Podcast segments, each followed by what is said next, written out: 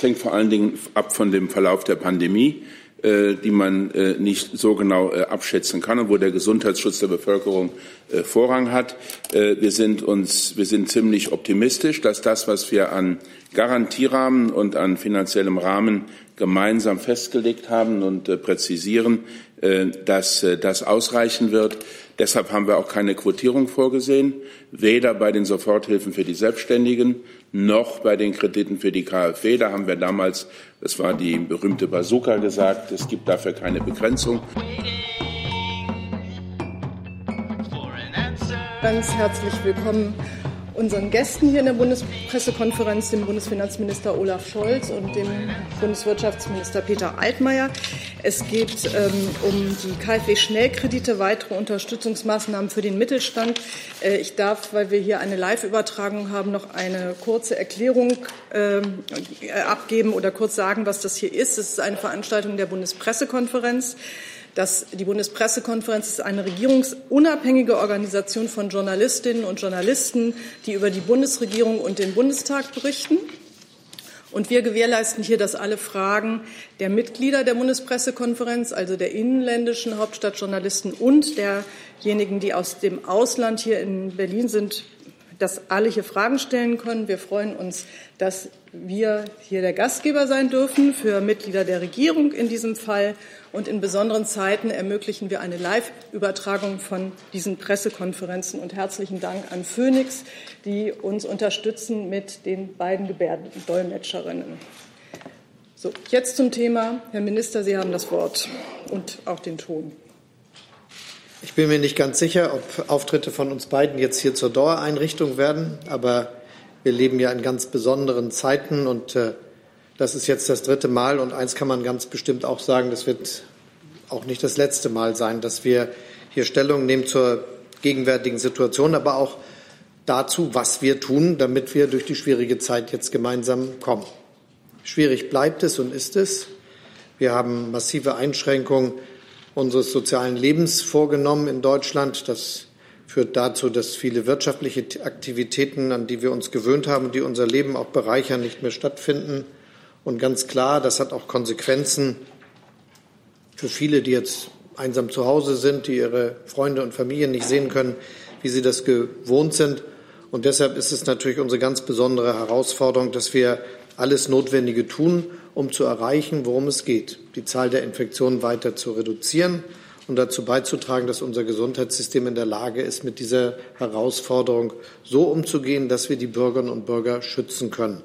Und das ist das, worum es geht bei all dem, was wir machen. Ich bitte also alle darum, dass Sie unverändert Verständnis haben für die doch sehr weitreichenden Eingriffe in unser privates und soziales und wirtschaftliches Leben.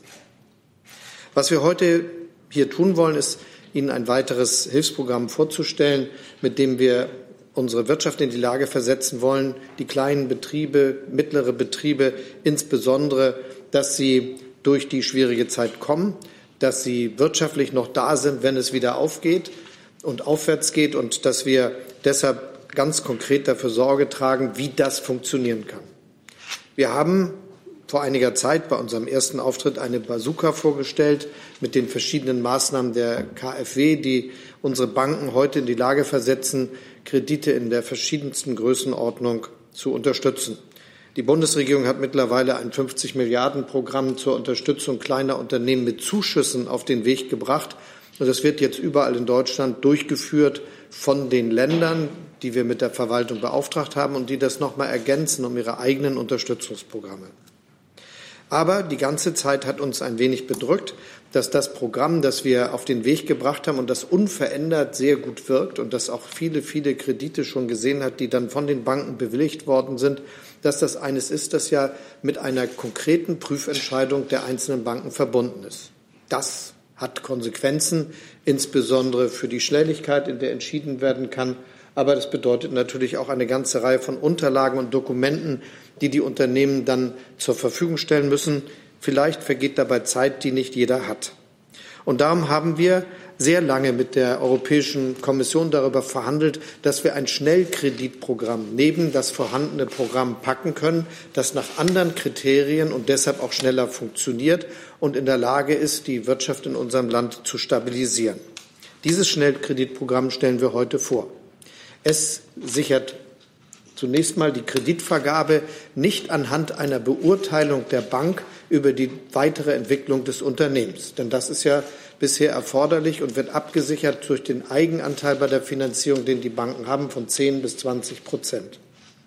Sondern das, was wir jetzt machen, ist, dass die Bank uns eine Entscheidung abnimmt, der KfW ermöglicht, Kredite zu vergeben, die die Banken weiterreichen, anhand von Kriterien aus der Vergangenheit, die so sicher sind, dass wir uns jedenfalls auch sicher sind, dass das dazu führt, dass wir nicht viele Ausfälle haben werden.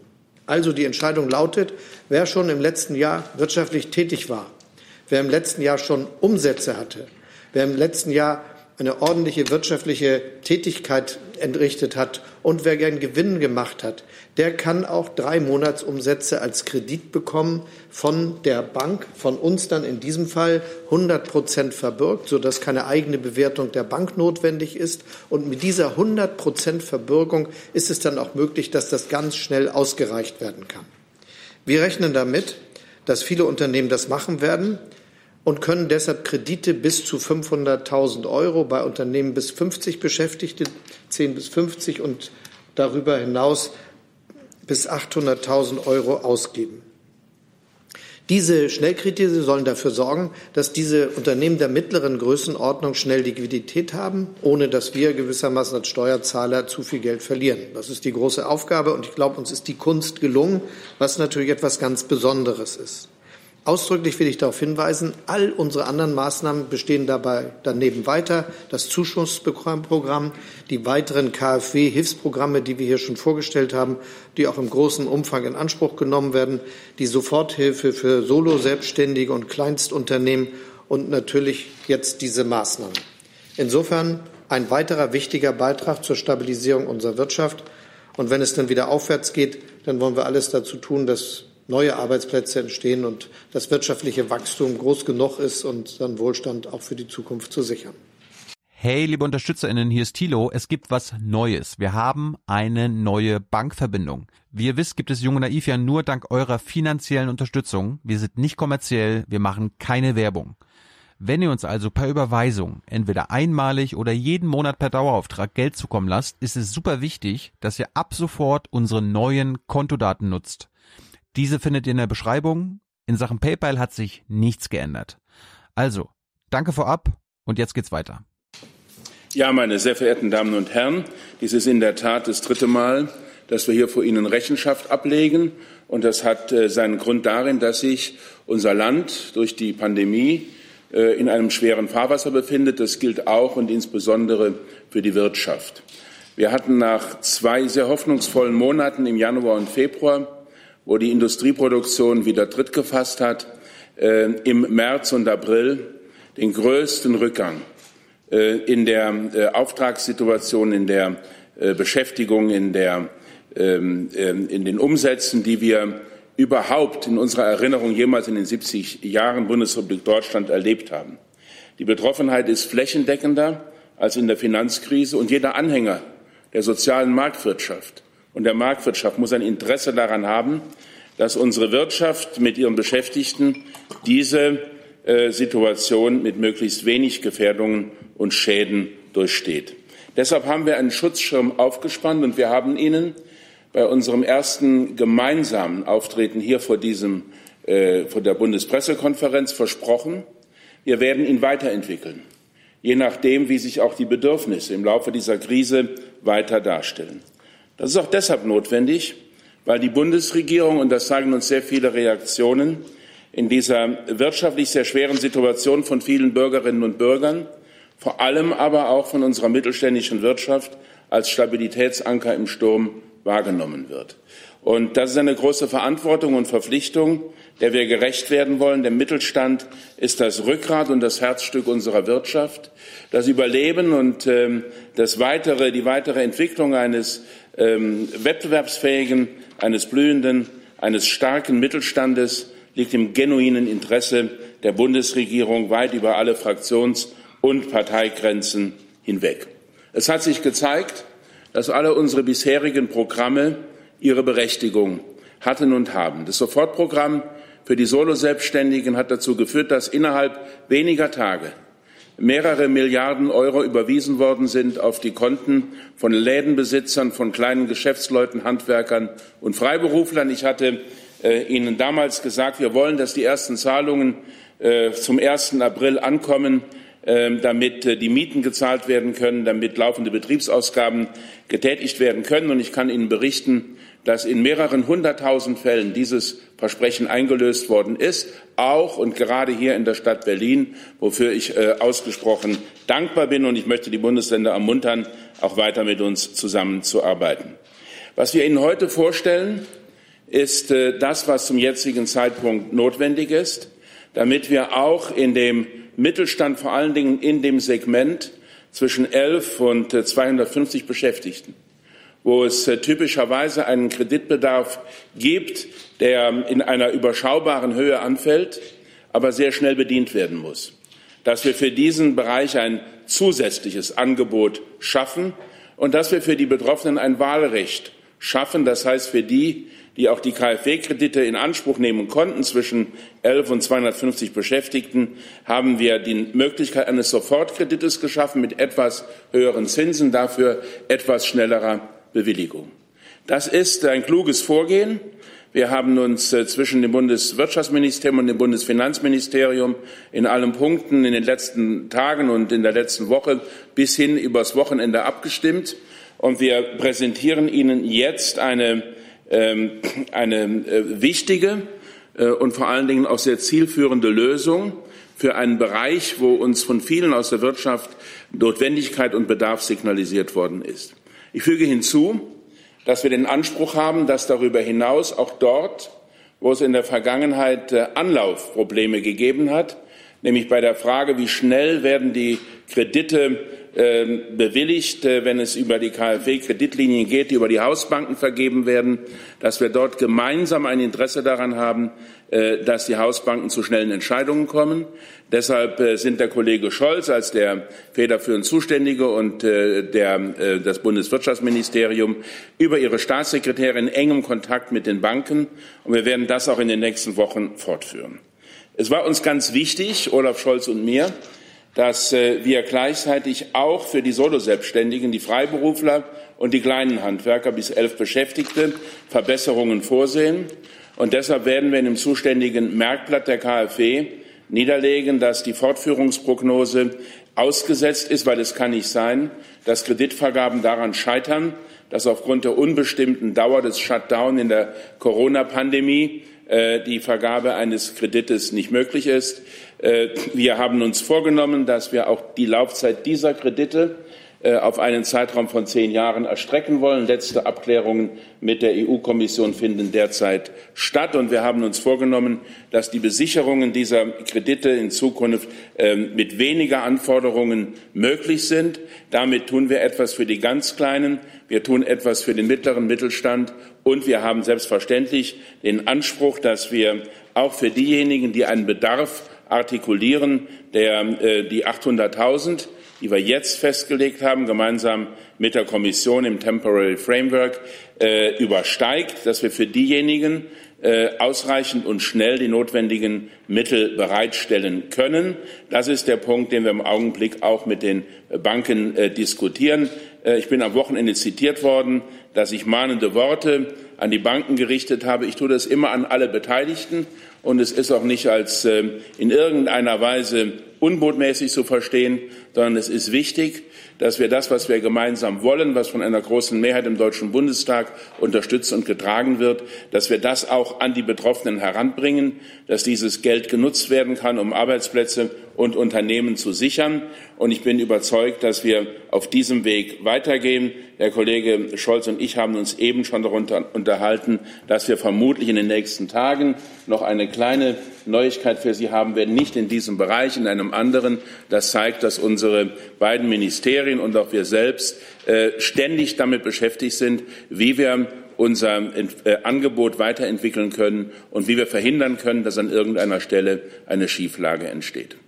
Vielen Dank. Da sind wir schon ganz gespannt, was noch kommt. Jetzt äh, habe ich zahlreiche Fragen hier und äh, zahlreiche Fragen auch schon, äh, die uns ausnahmsweise ja online zugespielt werden. Ich habe Herrn Rinke, den Kollegen dort, Herrn Jung, Herrn Gers, Herrn Goffert und nochmal. Jetzt erstmal Herrn Rinke. Nee?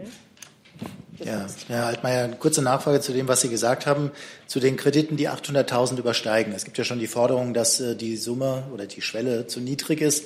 Einige fordern äh, drei Millionen. Äh, wie genau soll das aussehen, was über 800.000 hinausgeht? Also können die dann auch mit einer kompletten Staatshaftung rechnen oder wird das kombiniert? Ähm, die zweite Frage zu zinslos. Äh, das hatte die EU-Kommission als möglich eingeräumt. Jetzt wird aber ein Zinssatz von drei Prozent verlangt. Also vielleicht können Sie erklären, was dahinter steckt. Und ähm, Herr Scholz, vielleicht können Sie noch mal erklären, warum Sie so optimistisch sind, dass es wenig Ausfälle bei diesen Krediten gibt. Denn man hatte es ja früher eigentlich mit der Begründung abgelehnt, dass es sowas wie Moral Hazard gibt, also eine Menge Leute das nutzen könnten, komplett äh, den Staat in die Haftung zu nehmen für Risiken, die man übernimmt. Ohne die, ohne die Frage an Herrn Scholz vorwegnehmen zu wollen, aber das hat natürlich mit den drei Prozent auch etwas zu tun, ähm, weil wir davon ausgehen können und müssen, dass jemand, der einen solchen Kredit zu drei Prozent aufnimmt, obwohl er ein Wahlrecht hat und auch die KfW-Kredite zu 1,5 Prozent in Anspruch nehmen könnte, äh, weil der ein ganz besonders dringendes Bedürfnis hat, äh, und deshalb haben wir die Möglichkeit geschaffen, diesen Kredit dann im weiteren Verlauf auch umzuwandeln äh, in einen der üblichen KfW-Kredite zu 1,5 Prozent und ohne dass Vorfälligkeitszinsen erhoben werden.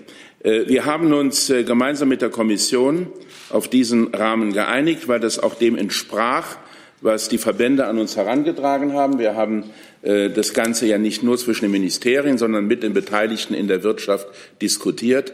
Und ich halte es auch für richtig, dass wir einem Wunsch, dem wir Rechnung tragen, weil er ein vorhandenes Bedürfnis abbildet, nicht sofort die nächsten und die weiteren folgen lassen. Und deshalb äh, haben wir jetzt diese Maßnahme beschlossen und wir wollen, dass diese Maßnahme äh, ihre Wirkung entfaltet. Den Rahmen, den uns die Europäische Union jetzt gegeben hat, haben wir vollständig ausgeschöpft. Da geht es um kleine und mittlere Unternehmen. Ein Kreditvolumen bis zu 800.000 Euro ist eröffnet worden, für die diese Kriterien gelten können. Und das haben wir auf die Art und Weise, die Sie jetzt erkennen können, genutzt. Ganz klar, unsere Maßnahme ist nicht dazu da, die anderen Programme zu ersetzen.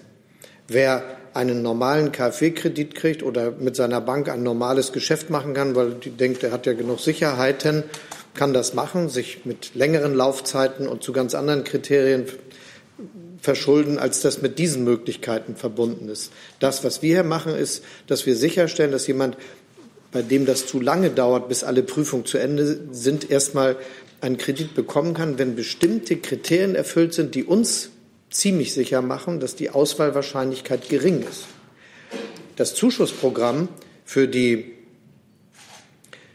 für die kleinen Selbstständigen mit weniger als zehn Beschäftigten haben wir mit 50 Milliarden Euro Zuschuss veranschlagt. Wir gehen davon aus oder hoffen sehr, dass wir für dieses Programm, auch wenn die Kredite, die insgesamt ausgereicht werden, viel mehr sein werden, trotzdem viel weniger realem Zuschuss brauchen, weil Kredite nicht bedient werden.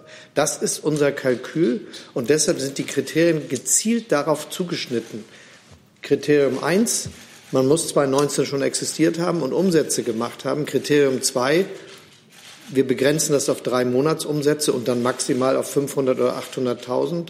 Kriterium 3, man muss geordnete wirtschaftliche Verhältnisse bescheinigen. Das heißt, man darf kein Insolvenzverfahren haben, es darf keiner gegen einen beantragt haben, man darf nicht mit den Steuern nachlässig sein und so weiter. Also alle die Kriterien, die da eine Rolle spielen.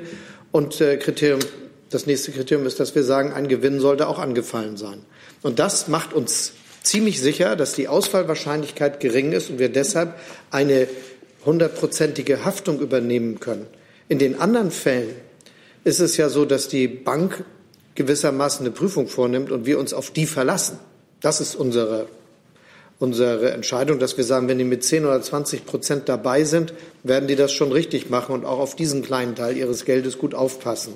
Und das ist dann das, was hier gut miteinander funktionieren soll. Bei der Gelegenheit ist mir eine Sache noch wichtig, die ich unbedingt loswerden möchte. Dass das hier funktioniert, das liegt natürlich daran, dass auch Hunderttausende Mitarbeiterinnen bei der KfW, bei den Volksbanken, bei den Raiffeisenbanken, bei den Sparkassen, bei den privaten Banken dafür sorgen, dass das funktioniert, die ihre Kunden kennen und die sich Mühe geben, dass das auch läuft. Und ich finde, das ist vielleicht auch eine gute Gelegenheit, denen mal Danke zu sagen, denn das ist ja eine Verantwortung, die sie für uns alle wahrnehmen. Und wir verlassen uns komplett auf die, dass sie das richtig machen und schnell. Bevor es jetzt hier weitergeht, habe ich noch zwei kleine praktische Fragen, die mir hier eingespielt worden sind von den Kollegen. Die erste Frage, wann rechnen Sie damit, wann diese Kredite ausgezahlt werden können, die erste? Und die zweite, gibt es eine Begrenzung für das Volumen dieser Kredite? Na, die Fragen sind leicht zu beantworten. Das Volumen ist ja durch das Förder, die Förderkulisse äh, gegeben. Es können maximal 800.000 Euro sein, die pro Kredit es geht, vergeben ich, um den Topf, also wie viel das kann man, Das kann man nicht genau einschätzen, weil das ein Hin und Her geben wird zwischen den äh, bisher eröffneten Kreditmöglichkeiten und diesen. Es wird welche geben, die diesen Kredit wahrnehmen, weil sie sagen, alle Unterlagen, bis ich die beisammen habe, das dauert länger. Das hier kann ich aber sofort beweisen, nehmen den Kredit, jedenfalls erstmal einen Teil davon, und gehen dann wieder zum anderen Kredit, der billiger ist und länger also, und funktioniert zurück. Unsere Einschätzung ist, dass wir unseren Garantierahmen, den wir bisher für die bisherigen Kredite auf den Weg gebracht haben, nur erhöhen müssen und äh, dass wir dann damit durchkommen. Und äh, wie viel es sein wird, kann man nicht sagen. Das wäre eine, das, das, das hängt ja letztendlich von den wirtschaftlichen Gegebenheiten ab. Ja, es hängt vor allen Dingen, hängt vor allen Dingen ab von dem Verlauf der Pandemie, äh, die man äh, nicht so genau äh, abschätzen kann und wo der Gesundheitsschutz der Bevölkerung äh, Vorrang hat. Äh, wir sind uns, wir sind ziemlich optimistisch, dass das, was wir an Garantierahmen und an finanziellem Rahmen gemeinsam festgelegt haben und äh, präzisieren, äh, dass äh, das ausreichen wird. Deshalb haben wir auch keine Quotierung vorgesehen, weder bei den Soforthilfen für die Selbstständigen noch bei den Krediten für die KfW. Da haben wir damals, das war die berühmte Bazooka gesagt, es gibt dafür keine Begrenzung und es gibt natürlich auch jetzt hier keine Begrenzung.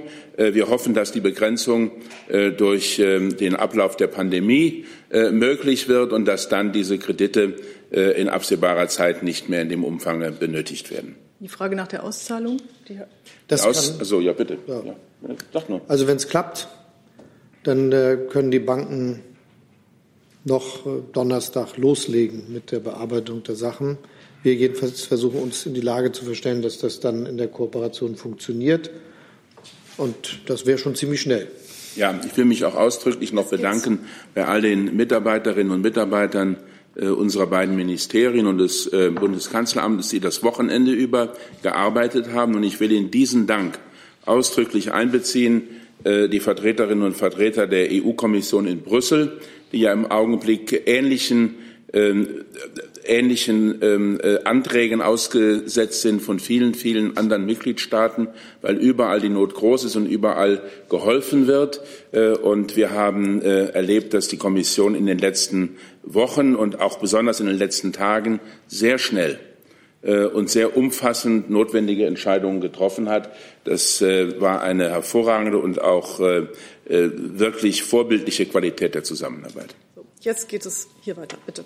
Justus Klies für das ARD Hauptstadtstudio. Ähm, eine Frage an beide Minister, beziehungsweise zwei Fragen. Inwieweit ist die Bundesregierung zu Instrumenten der finanziellen Solidarität mit anderen EU-Staaten bereit, bei denen der Schuldenstand der Länder, also zum Beispiel Italien, nicht steigt? Sehen ja Befürworter von gemeinsamen europäischen Anleihen als sehr wichtig an. Und die zweite Frage, Sie mildern ja aktuelle Liquiditätsprobleme, wenn Sie mal in die Zukunft gucken.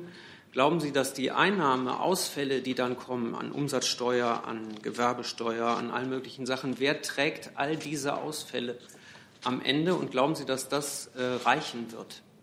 Wenn die Summe ist, um das noch zu sagen, ähm, ja, so groß wie der Bundeshaushalt, fast so groß, ohne die Bürgschaften, wenn man die noch dazugeht, kommen wir ja in Summen, die sind für den Normalsterblichen schon fast nicht mehr vorstellbar. Klar, trotzdem geben wir uns ja immer sehr sorgfältige Mühe bei allem, was wir machen. Und deshalb haben wir hier so lange daran gearbeitet, bis wir zu der Erkenntnis gekommen sind, dass aus, hohe Ausfälle nicht wahrscheinlich sind. Also dass wir mit geringen Ausfällen recht zurechtkommen werden.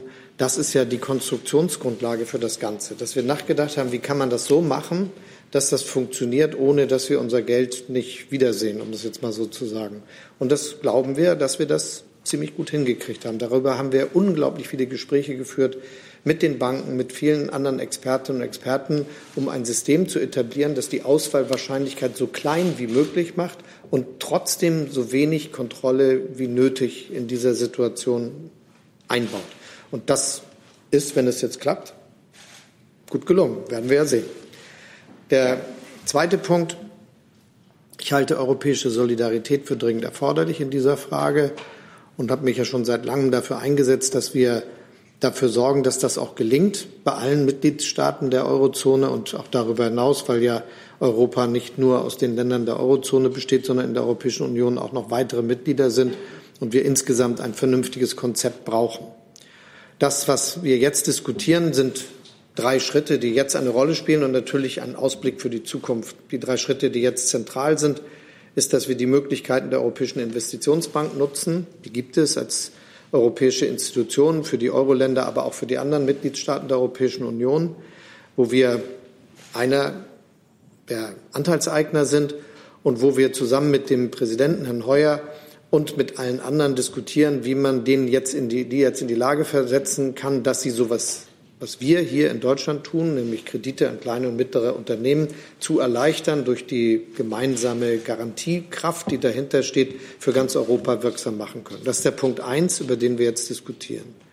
Der Punkt zwei ist, dass wir sagen, wir wollen unseren europäischen Stabilitätsmechanismus, der eigentlich genau für eine Situation wie diese geschaffen worden ist, nutzen.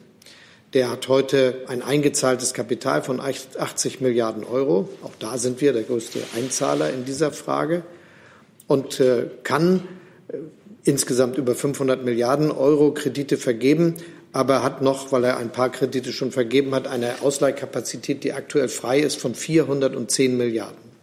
Und unsere Vorstellung ist, dass dieser europäische Stabilitätsmechanismus eines seiner Instrumente, das noch nie genutzt worden ist, aber vorhanden ist, so weiterentwickelt, dass es genau auf die jetzige Corona-Pandemie in Europa zugeschnitten ist. Nämlich, dass wir den Mitgliedsländern, Mitgliedstaaten des Euros die Möglichkeit geben, bis zu zwei Prozent ihres Sozialprodukts als äh, Kredite gewissermaßen über diesen europäischen Stabilitätsmechanismus nachzufragen.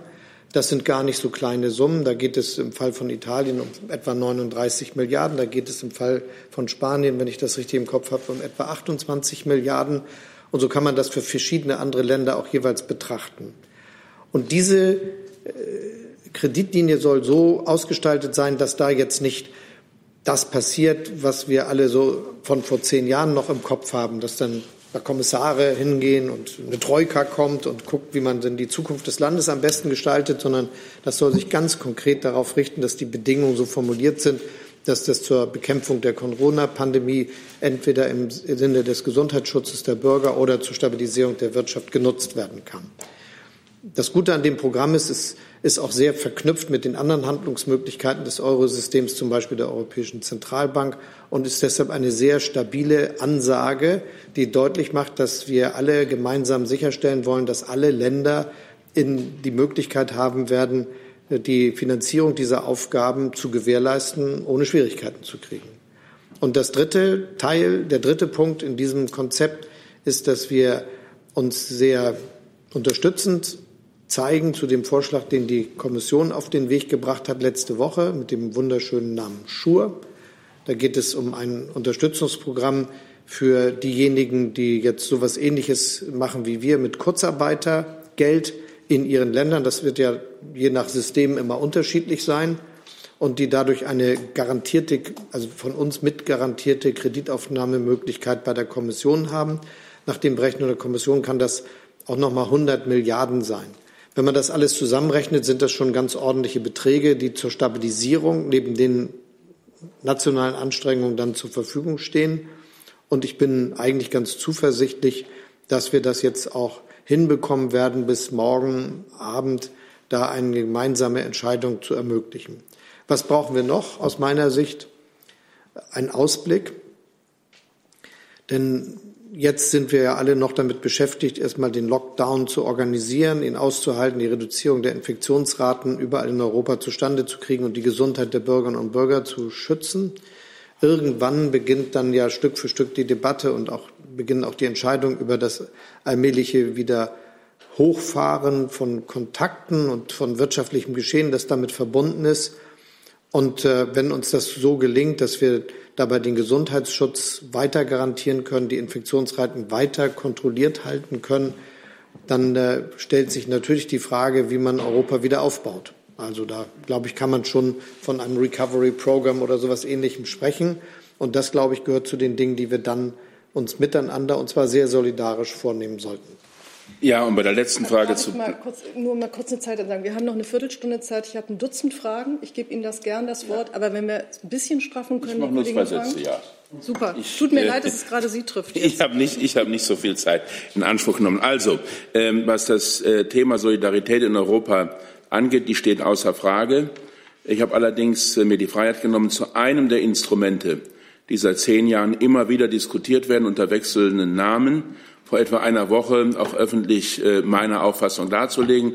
Ich bin sehr ähm, äh, beruhigt, dass das äh, von der Bundesregierung breit mitgetragen wird, soweit ich das sehen und beurteilen kann. Aber das bedeutet natürlich dann aber auch, dass wir genau das machen, was der Kollege Scholz gesagt hat. Wir wollen erreichen, dass auch die anderen Länder wieder auf die Beine kommen. Wir wollen erreichen, dass sie mit vertretbaren sozial- und wirtschaftlichen Kosten diese Krise überbrücken können. Aber es darf nicht dazu führen, dass damit langfristig äh, ihre eigene Bonität und auch die Stabilität des Euro insgesamt gefährdet werden. Das war immer die Maßschnur, äh, Richtschnur der Bundesregierung. Und äh, die Frage mit den Mindereinnahmen äh, hat sich ja, wenn ich das richtig sehe, bei dem Kollegen vor allen Dingen nicht nur bezogen auf die Kredite, da teile ich die Meinung des Kollegen Scholz, sondern wir werden natürlich erhebliche Mindereinnahmen haben bei Steuereinnahmen, wir werden Mehrausgaben haben bei Sozialabgaben, es werden Menschen weniger Gewinne machen im laufenden Jahr. Äh, das wird sich alles bemerkbar machen. Äh, das ist das typische äh, Szenario einer wirtschaftlichen Rezession, in der wir jetzt eintreten werden. Das ist nicht die Schuld der Bürgerinnen und Bürger, auch nicht die Schuld der Politik. Es hat zu tun mit dieser Pandemie. Und deshalb müssen wir äh, versuchen, die ähm, strukturellen Folgen zu begrenzen. Äh, wir können aber natürlich nicht gewährleisten, dass niemand irgendwo ein Minus hat bei seinen persönlichen Einnahmen, bei seinem persönlichen Einkommen. Und das Gleiche gilt natürlich dann auch für die Einnahmen des Staates. Ich habe jetzt Herrn Jung, Herrn Gers, Herrn Goffert, Frau Gammelin, Kollegin von Blumberg, die Kollegin von der Verkehrszeitung, Herrn Patschik und Herrn Rinke noch. Und wenn wir das ein bisschen straff machen, schaffen wir das, glaube ich. Und nicht so oft nachfragen. Wäre super. Bitte, Herr Jung. Ich bitte um kurze Antworten. Zum einen, Herr Altmaier, Sie sind Berlin dankbar. Da sind die Landessoforthilfen mittlerweile eingestellt, weil das alles überreizt wurde, der Etat. Wie kann man da von Bundesseite jetzt noch mehr helfen? Es gibt immer noch betroffene Berlinerinnen hier. Und Herr Scholz, ähm, Sie sind den Kundenbetreuern in den Banken dankbar, den Mitarbeitern. Die schreiben uns allen hier immer wieder, äh, dass sie Probleme haben, die KfW-Kredite an den Mann zu bringen, weil sie, weil die Laufzeiten zu kurz sind von fünf Jahren. Was können Sie dort tun? Und äh, es werden gerade ähm, Vorschläge der Kosten der Krise, äh, wer für die Kosten der Krise aufkommen soll, äh, durchgespielt in der Öffentlichkeit, unter anderem vom DEW. Herr Bach schlägt vor, einen Corona-Soli und eine Vermögensabgabe für das oberste 1 Prozent, was über 20 Jahre lang die ganze Krise ähm, äh, beglichen werden könnte. Haben Sie diese Zahlen überhaupt im BMF, also eine Vermögens, um eine Vermögensbesteuerung überhaupt in irgendeiner Weise zu planen? Ich gehe mal davon aus, dass Herr Altmaier damit nichts anfangen kann. Das sind jetzt drei Sammeln, sammeln doch, oder sollen wir gleich? Okay, nee, gleich. dann kann ich, dann kann ich für meinen Teil der Frage ganz kurz sagen, äh, wir haben ja unser Bundesprogramm bundesweit äh, ausgestattet mit den 9000 Euro äh, für die, ähm, selbst, für die ganz kleinen Selbstständigen, Solo-Selbstständigen und bis fünf Beschäftigte und 15.000 für die bis zehn Beschäftigte. Das Land Berlin hat das aufgebessert um 5000 Euro pro Antragsteller. Äh, in übrigens in über 100.000 Fällen sind diese äh, Bescheide auch äh, erteilt worden. Ähm, und ähm, wir mischen uns natürlich nicht ein in die Entscheidungen des Landes Berlin, so wenig wie in die der anderen. Wir haben Bundesländer, die das ähm, von Anfang an anders organisiert haben, indem sie ihr eigenes Geld eingesetzt haben für Unternehmen mit mehr als zehn Beschäftigten. Auch das ist Ländersache. Wir haben festgestellt, dass in Nordrhein-Westfalen über 300.000 Anträge beschieden worden sind, dass in Baden-Württemberg die Zahlen sehr ermutigend sind und das alles zeigt, dass wir mit dem Bundesprogramm auf dem richtigen Weg sind. Aber ähm, Länderprogramme werden dadurch natürlich nicht tangiert. Laufzeiten der Kredite? Da können wir was zu sagen, war ich ja gefragt worden.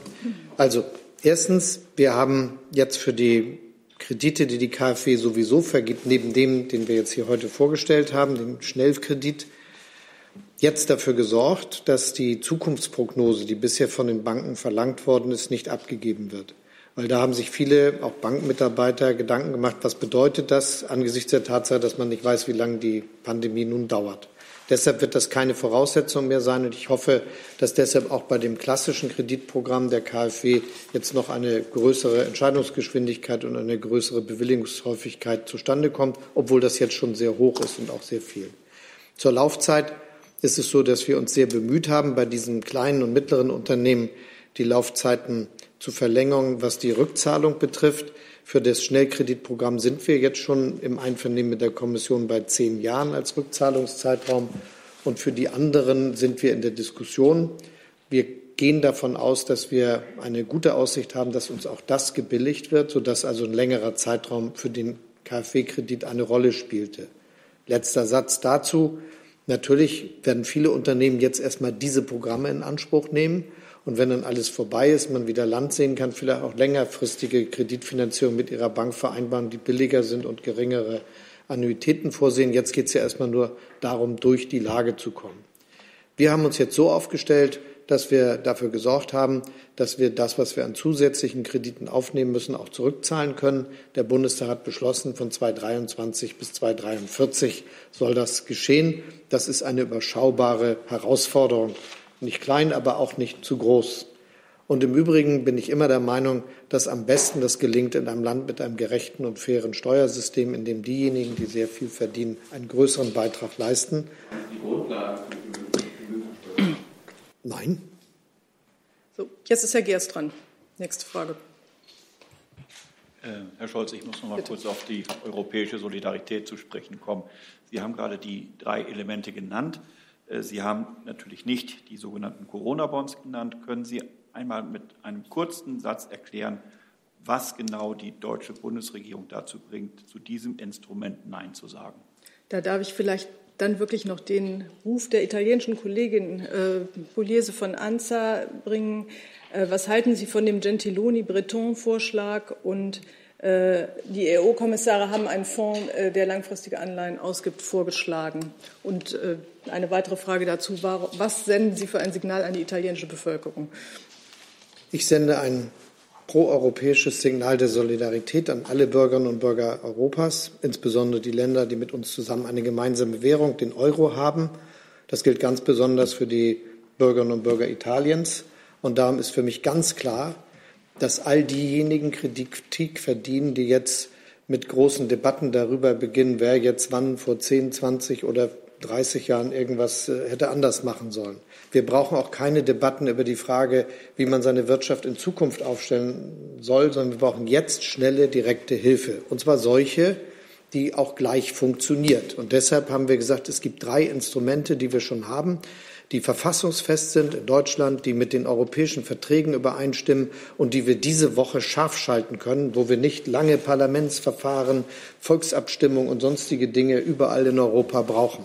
Das ist das Programm der EIB, der Europäischen Investitionsbank, sowie unsere Förderbank, so ähnlich, also auch überall anders mit unserer Hilfe verfügbar zu machen. Das ist der ESM mit seinem Schnellkreditprogramm, wenn man das so sagen kann, für Staaten.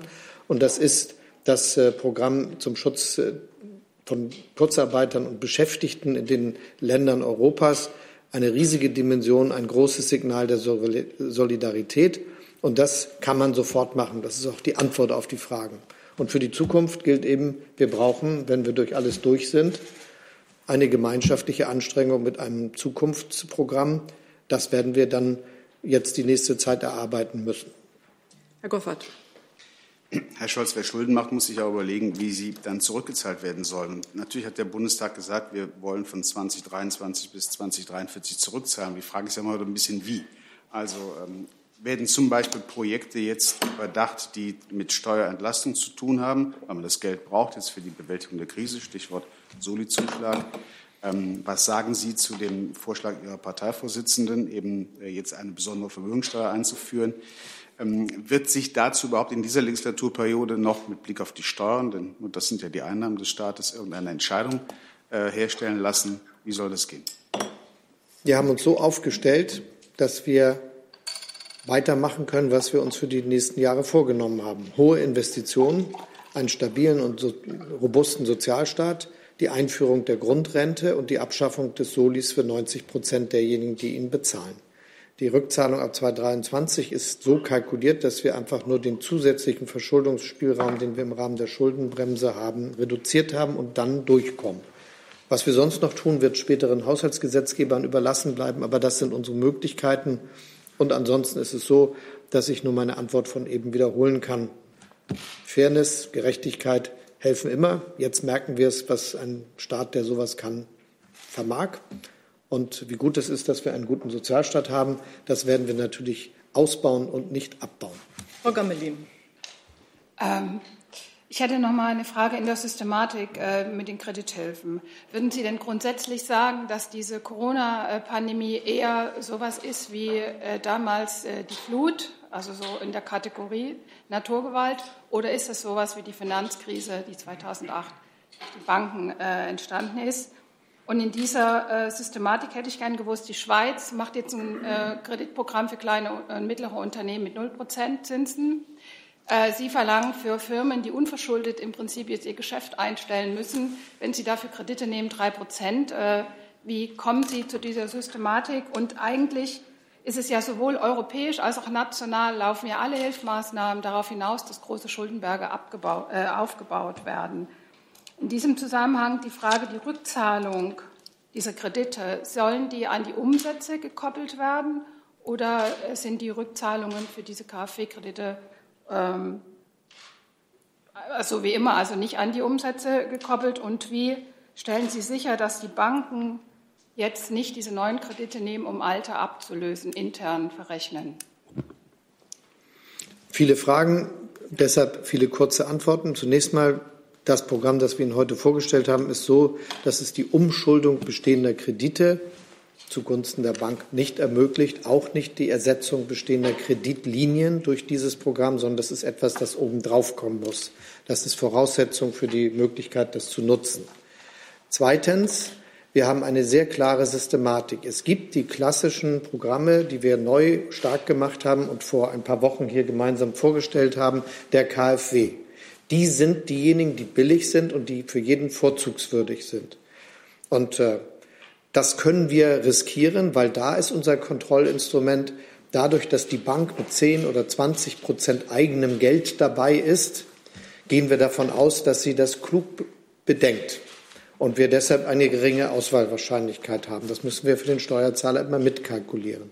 Bei diesem Programm ist die Bank nicht mit im Geschäft. Deshalb müssen wir eigene Kriterien haben, die unabhängig von der Bank, die uns dabei hilft, weil sie das durchführt, funktionieren. Und dieses Kriterium ist in diesem Fall, dass wir sagen, es sind Daten aus der Vergangenheit, die nicht hintergehbar sind, sodass die Wahrscheinlichkeit des Ausfalls gering ist. Wir nehmen einen etwas höheren Zins als für die normalen Programme, haben aber völlig klargestellt, wenn das jetzt jemand macht, um erstmal die nächsten drei Monate durchzukommen oder zwei und sagt, danach will ich das umwandeln in das andere Programm, geht das.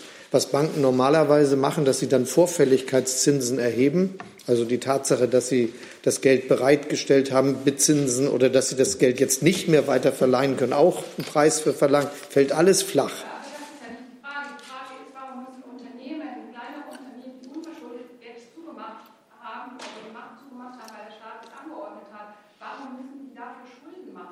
Deshalb haben wir ein 50 Milliarden Euro Zuschussprogramm, das äh, sehr viel Geld ist, wenn ich das mal dazu sagen darf, für kleine Unternehmen. Und äh, ich glaube, dass das schon im internationalen Vergleich ganz schön weit vorne liegt. Jedenfalls höre ich mir von allen anderen immer an, dass sie beeindruckt sind von der Größe unseres Programms und von anderen, manchmal auch von Journalistinnen, die Frage kriege, ob das eigentlich fair ist, dass wir so viel machen. Ja, das ist völlig sachangemessen. Also wir haben ja ähm, die, auch die Möglichkeit zu vergleichen, was in anderen europäischen Ländern läuft. Und wenn man das sich anschaut, dann kann man sagen, dass wir mit unserem Schutzschirm für die Wirtschaft sehr umfassend sind. Das wird auch von der Wirtschaft im Übrigen so gesehen und es wird ähm, anerkannt. Im Übrigen glaube ich, dass wir ein Interesse haben, dass die bewährten Regeln unserer Marktwirtschaft äh, auch nach der Krise noch intakt sind und dass wir kein Interesse daran haben, das System unserer äh, Banken und Sparkassen durch ein System einer staatlichen Kreditvergabe auf Dauer zu ersetzen, dass wir kein Interesse daran haben, dass wir flächendeckend die Wirtschaft durch direkte Zuschüsse finanzieren, sondern alles, was wir tun, dient der Überbrückung und alles, was wir tun, hat zum Ziel, so nahe wie möglich an den Regeln des Marktes zu bleiben. Äh, ich habe im Übrigen ähm, bereits vor einigen Tagen auch gesagt, wir brauchen, wenn das alles vorbei ist, das haben Olaf Scholz und ich persönlich bekräftigt, dass wir dann auch über konjunkturelle äh, Programme und Anreize reden werden. Ich habe vor einigen Tagen hinzugefügt, wir brauchen auch ein Fitnessprogramm für die deutsche Wirtschaft, das weit über klassische Konjunkturprogramme hinausgeht. Und das ist genau das, was die Unternehmen auch von uns erwarten, was die Arbeitnehmerinnen und Arbeitnehmer erwarten. Äh, und im Übrigen äh, sehe ich gerade in dieser Krise ein enormes Potenzial, die europäische Zusammenarbeit zu stärken, wenn es darum geht, dass wir in industriepolitischen Fragen, was Diversifizierung von Wertschöpfungsketten angeht, was Rückverlagerung von Produktion medizinisch wichtiger Ausrüstungen angeht nach Europa und nach Deutschland, dass wir dort gemeinsam sehr viel erreichen. Ich bin jedenfalls im Gespräch mit wichtigen Partnerstaaten und ich werde Ihnen dazu zeitnah auch Vorschläge vorlegen. Ich habe jetzt noch vier Fragen hier im Saal und eine vielleicht noch aus dem Netz. Schaffen wir die noch? Dum, dum, dum, dum. Dann Frau Jen als nächstes, bitte. Ja, äh, eine Frage an beide Minister. Sie haben jetzt beide angesprochen, die Notwendigkeit für weitere Maßnahmen jetzt auf europäischer Ebene, ein Zukunftsprogramm, aber auch hierzulande eben nochmal Konjunkturprogramm, Recovery-Programm. Davon hängt es natürlich dann letztendlich auch ab, inwiefern es jetzt zu Kreditausfällen langfristig kommt. Ähm, jetzt gibt es Spekulationen, dass es eventuell 50 äh, Milliarden sein kann. Das war ungefähr die Größenordnung, wie es beim letzten Mal in der Finanzkrise äh, aufgelegt wurde. Da stellt sich schon auch die Frage, ob das tatsächlich überhaupt ausreicht äh, angesichts doch der, des wirtschaftlichen Einbruches und auch der Notwendigkeit, auf europäischer Ebene doch noch mal einen stärkeren ähm, Stimulus zu geben. Timely, targeted und temporary werden unsere Maßnahmen sein. Das ist das, was man uns redet, wenn es um Konjunkturprogramme geht. Die Größenordnung werden wir identifizieren, wenn wir durch die jetzige Lage durch sind. Denn das ist ja erstmal eine harte Zeit, die wir hinter uns bringen müssen. Und wir wissen nicht ganz genau, wann der Punkt ist, wo es überhaupt berechtigt wäre, mit einem Konjunkturprogramm genau das Gegenteil zu bewirken wie den Lockdown, den wir jetzt haben. Denn jetzt sorgen wir dafür, dass wirtschaftliche Tätigkeit zurückgeht. Danach, wenn wir wissen, jetzt kann sie wieder hochgehen, dann können wir den Zeitpunkt genau identifizieren, wann das sein wird. Und dann müssen wir genau verstehen, welche Auswirkungen diese Veränderungen in der Wirtschaft hatten, um zielgerichtet das Richtige zu tun. Und äh, ich glaube, da sind alle klug beraten, jetzt nicht schon konkrete Programme zu entwickeln, sondern wir müssen jetzt mal das tun, was wir jetzt zu tun haben. So, es geht auch nicht nur um die Frage, ob man etwas entwickelt, sondern es geht vor allen Dingen darum, dass wir in den letzten Wochen sehr geschlossen und gemeinsam in dieser Bundesregierung agieren. Das wird von vielen Bürgern äh, anerkannt als Zeichen der Ermutigung und das sollten wir beibehalten. Deshalb werden wir alles tun, dass wir uns auch über notwendige Konjunkturprogramme und darüber hinausgehende Maßnahmen zu gegebenen Zeit einvernehmlich verständigen. Ich halte das für möglich angesichts unserer bisherigen äh, Zusammenarbeit. Äh, und ich halte es für wichtig, dass wir ideologische Debatten nicht ständig neu beginnen. Äh, ich habe mich dazu auch äh, öffentlich nicht geäußert. Ich will nur, wenn jemand Zweifel daran hat, wie die Position auf meiner Seite ist, sagen, wir haben da ganz klare Koalitionsvereinbarungen, was wir tun und was wir nicht tun in dieser Wahlperiode. Äh, und die sind natürlich für alle maßgebend. Jetzt geht es bei Ihnen weiter. Susanne Landwehr, Deutsche Verkehrszeitung. Ähm, Die Speditionsunternehmen können ja die Minimittel in Anspruch nehmen, 200.000 pro Unternehmen pro Jahr. Wird das jetzt verrechnet oder kommen diese 800.000 on top? Die 800.000 als Kreditprogramm sind im Rahmen de minimis möglich. Die Kombination von beiden ist hochkompliziert und äh, wahrscheinlich kein praktischer Fall wegen der Kompliziertheit der europarechtlichen Regelung. Aber das äh, erörtern wir. Das ist äh, keine Sache, die man so beantworten kann. Jetzt geht es nochmal bei Ihnen weiter, bitte. Ja, Herr Scholz, ich würde noch mal gern zu dem Thema Eurobonds zurückkommen. Sie haben äh, hervorgehoben, wo die Vorteile des ESM sind. Äh, nun sehen aber Länder wie zum Beispiel Italien, Spanien, Frankreich äh, auch eher die Vorteile auf Seiten der Eurobonds. Würden Sie uns daher erklären, wo aus Ihrer Sicht die Nachteile denn überwiegen bei den Eurobonds, wenn Sie sie ausschließen? Aus meiner Sicht sind die Vorteile des Vorschlages, sich auf EEB, ESM und das Schur-Programm zu konzentrieren, dass das alles schnell und zügig geht. Keine Vertragsänderung, keine 19 Parlamentsentscheidungen, keine drei Volksentscheidungen mit sich bringt und im Übrigen auch nicht äh, voraussetzt, dass all die anderen Dinge, die mit einem solchen Programm verbunden sind, äh, geklärt sind. Nämlich, was heißt das eigentlich, wenn man in dieser Lage ist? Das ist ja nicht einfach nur mit Geld verbunden. Also Schnelligkeit ist der Vorteil dieses Instruments, Verfassungsfestigkeit und die Tatsache, dass es auch mit den europäischen Verträgen übereinstimmt und keine Vertragsänderung erfordert. Das sind die guten Teile dieses Instruments und sie wirken sehr, sehr massiv und in sehr großem Umfang. Mein Eindruck ist, dass die anfängliche Besorgnis, dass vielleicht diese Instrumente nicht die richtigen seien, viel damit zu tun hat, dass einige sich erinnert haben an manche Debatte von vor zehn Jahren und auch den Umgang mit dem einen oder anderen Land vor zehn Jahren. Aber das steht jetzt nicht an. Ich jedenfalls stehe nicht für sowas.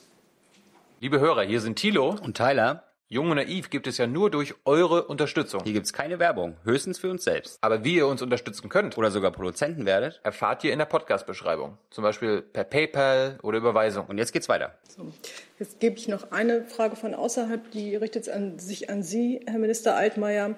Der Kollege Koch vom Handelsblatt Blatt fragt, die Bundesregierung will die äh, Produktion von Schutzausrüstung und medizinischen Geräten in Deutschland stärken. Die Frage ist, wie soll das geschehen? Und stimmen Berichte, dass die Beschaffung jetzt vom Bundeswirtschaftsministerium übernommen wird? Äh, die Bundesregierung hat heute im äh, Corona-Kabinett ähm, einen Beschluss gefasst zu einem Teilaspekt der Masken, nämlich wenn es um die Produktion von bestimmten Vorprodukten geht. Ich glaube, das hat der Regierungssprecher auch schon in der Bundespressekonferenz dargestellt. Im Übrigen ähm, ist das Bundeswirtschaftsministerium beauftragt worden, gemeinsam mit dem Bundesgesundheitsministerium für das nächste Corona-Kabinett zur umfassenden Problematik einen Beschlussentwurf vorzulegen. Dann habe ich Herrn Rinke mit der letzten Frage. Ja, ganz kurze Frage an den, an den, Finanzminister. Es gibt ja auch den Vorschlag, dass man den EU-Haushalt aufstockt, weil der direkte, schnelle Hilfen an Länder erlaubt. Ist das auch eine Möglichkeit, die Sie sehen, zusätzlich zu den Elementen, die Sie genannt haben? Erstmal für das, was wir jetzt machen, sind diese drei Maßnahmen das Entscheidende. Im europäischen Haushalt ist die Kommission gerade dabei, alles umzusortieren, sodass sie zusätzliche Mittel freimachen kann, die denn jetzt in dieser konkreten Lage helfen. Da ist schon beträchtlich was zustande gekommen, zusammengekommen, aber ich glaube, die arbeiten noch daran, erstmal durch Neusortierung was zu tun. Ich finde, dass man sehr klar sein muss, wenn wir über die Zukunft, die nächsten Jahre reden, haben wir verschiedene Handlungsoptionen. Man kann sich aber nicht auf alle gleichzeitig einigen. Also wir werden einen Weg finden müssen, wie wir hinbekommen, dass natürlich die Solidarität bei der Frage, wie geht es wieder aufwärts, wenn wir erstmal durch die jetzige Phase durchgekommen sind, ein wichtiges Kriterium ist. Und äh, wenn jetzt alle sagen, das soll über den, M, über den, den Finanzrahmen passieren in den nächsten Jahren, dann ist das eine Botschaft, die viele andere Vorschläge, über die wir eben schon diskutiert haben, entaktualisiert, um es mal so zu sagen. Also insofern mal schauen.